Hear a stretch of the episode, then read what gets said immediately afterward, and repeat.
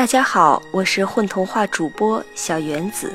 大家好，我是刘子翰，是《玻璃兔》里面小男孩的扮演者。大家好，我是玻璃狮的扮演者虫子爸爸。今天为大家带来的是一个温暖的原创童话《玻璃兔》，它讲述的是玻璃师和一个小男孩之间的故事。当我们拥有了越来越多的东西，我们又是否真正懂得怎样去爱惜他们的生命呢？一起来听今天的故事，学会珍惜和爱吧。《玻璃兔》，作者吉普勒。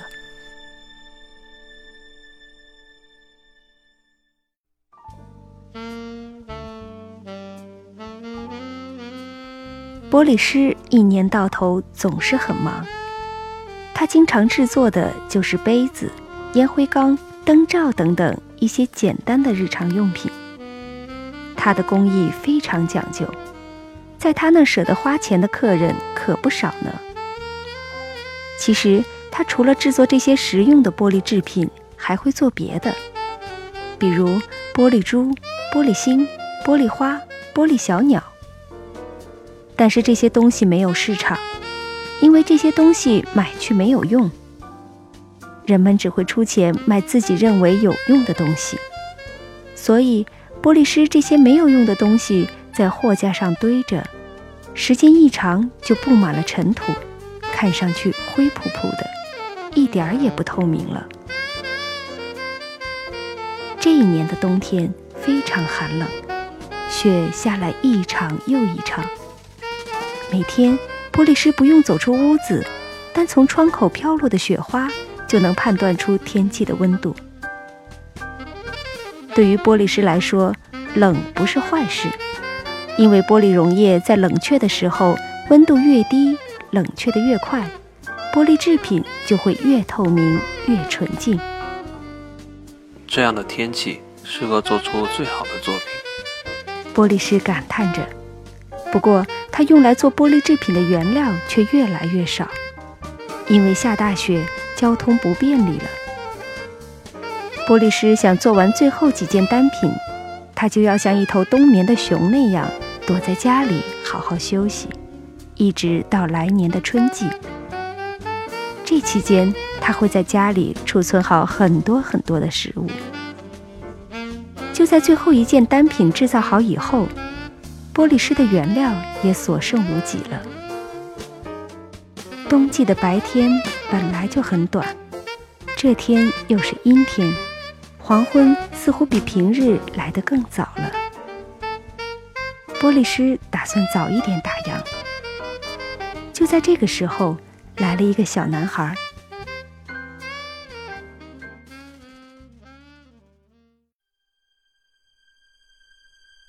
玻璃师的眼底掠过了一丝诧异。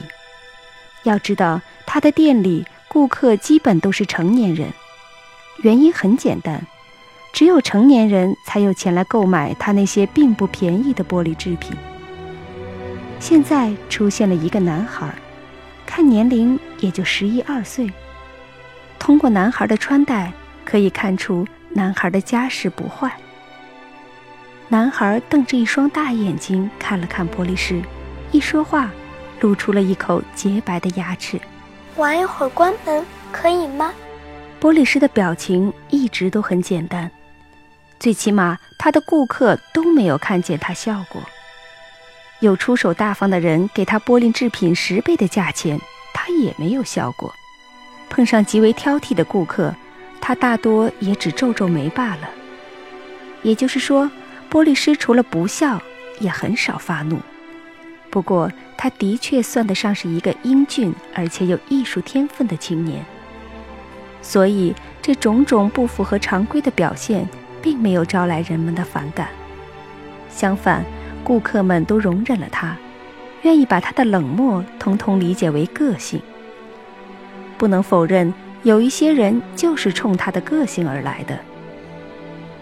现在面对着这个孩子，玻璃师的表情也没有柔软起来，倒是他回答的声音很低很慢，仿佛是专门照顾了孩子的缘故。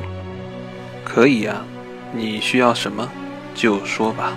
我孩子走到货架那边，呆呆看着货架里那些灰扑扑的玻璃珠、玻璃心、玻璃花、玻璃小鸟。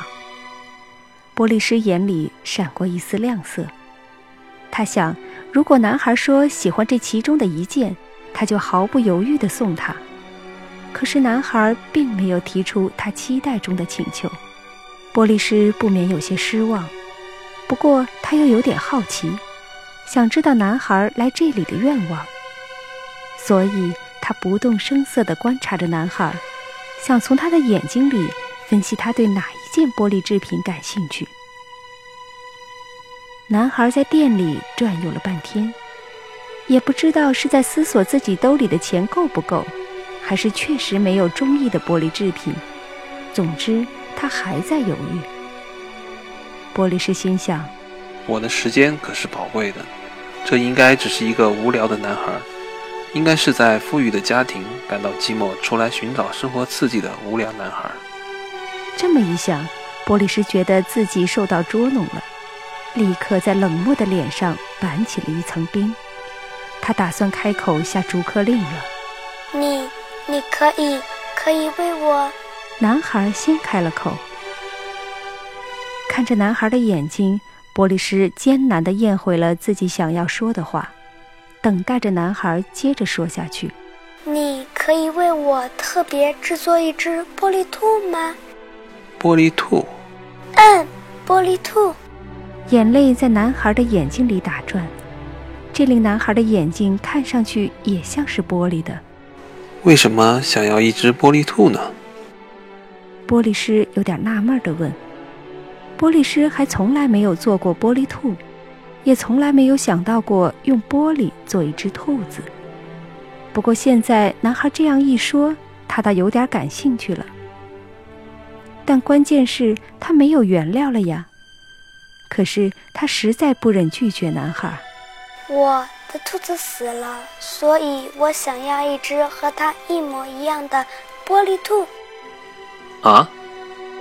那你的兔子是什么样的呢？男孩听玻璃师这样一说，立刻变得开心起来。接下来，他开始给玻璃师描述他那只兔子的样子。玻璃师专门取来一个小本子，准备仔细的做记录。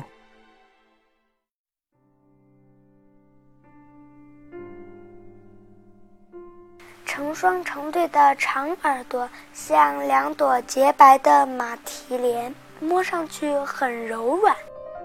玻璃师在心里笑了笑，他这里所有玻璃制品看上去自然都是透明的、坚硬的。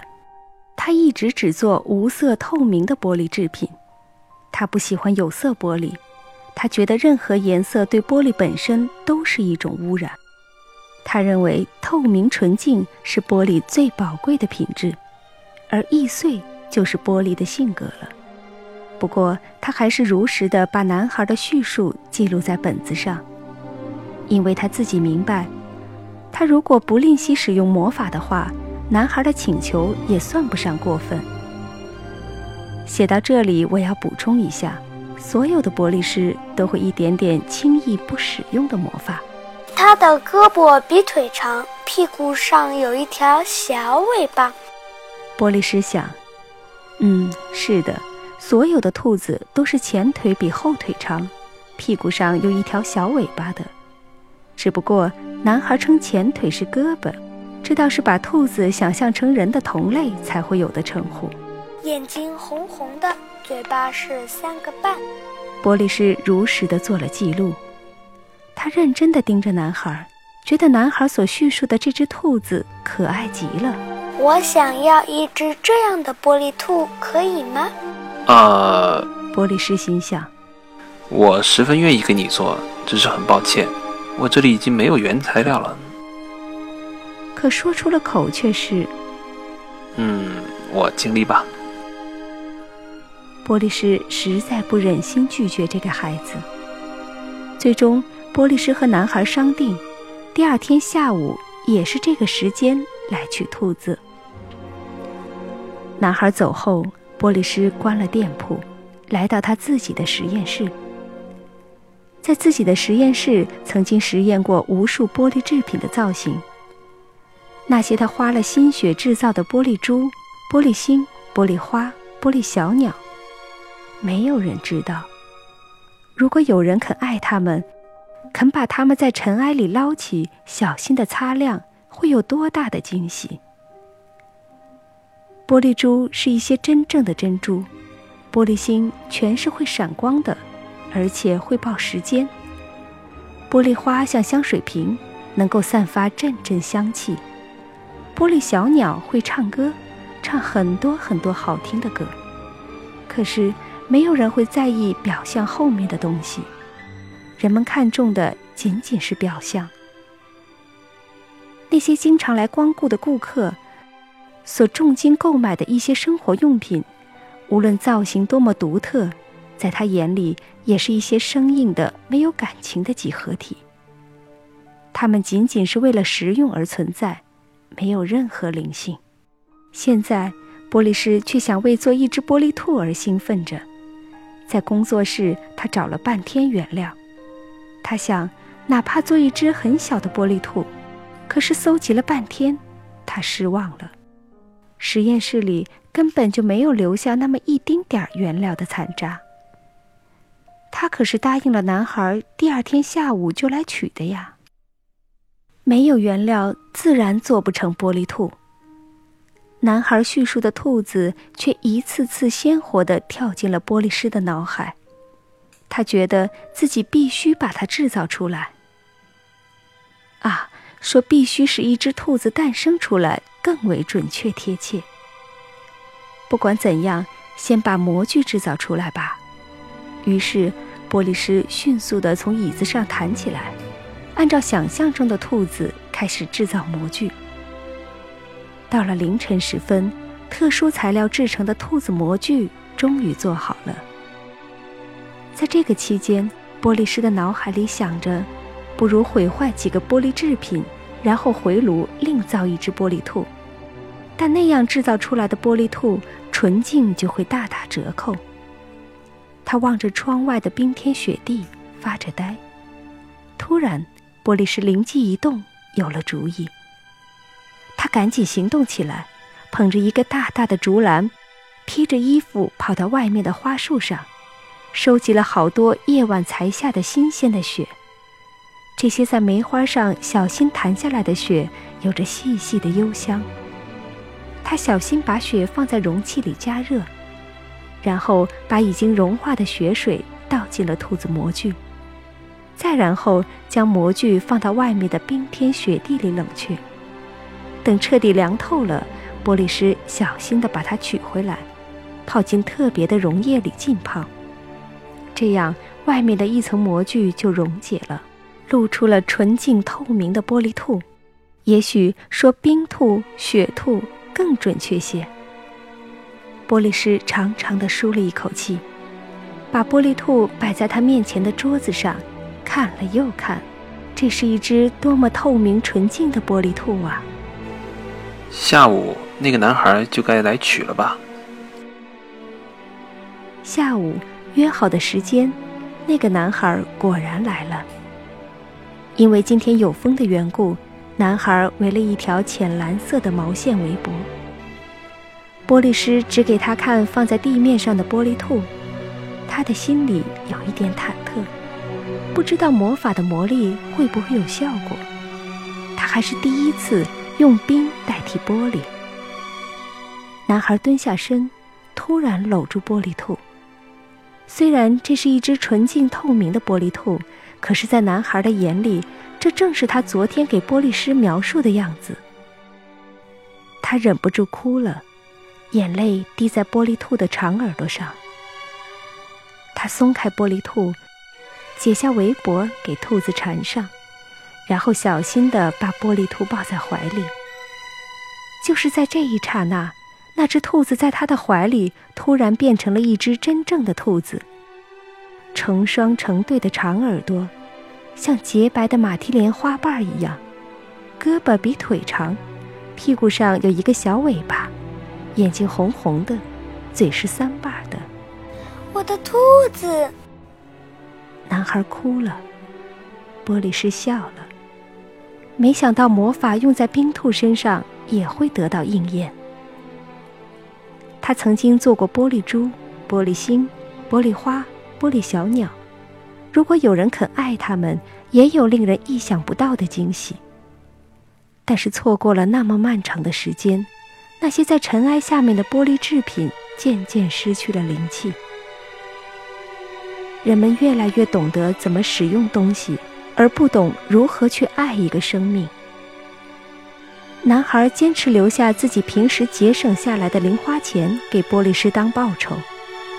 玻璃师没有拒绝，请你善待这只兔子，它易碎、透明。还爱蒸发。男孩在靠近怀抱里的兔子的长耳朵上使劲地点着头，然后渐渐地消失在玻璃师的视野里。后来，男孩又来过，可是玻璃师的店铺却从外面锁上了门。玻璃师不知何时已经搬离了这条街道。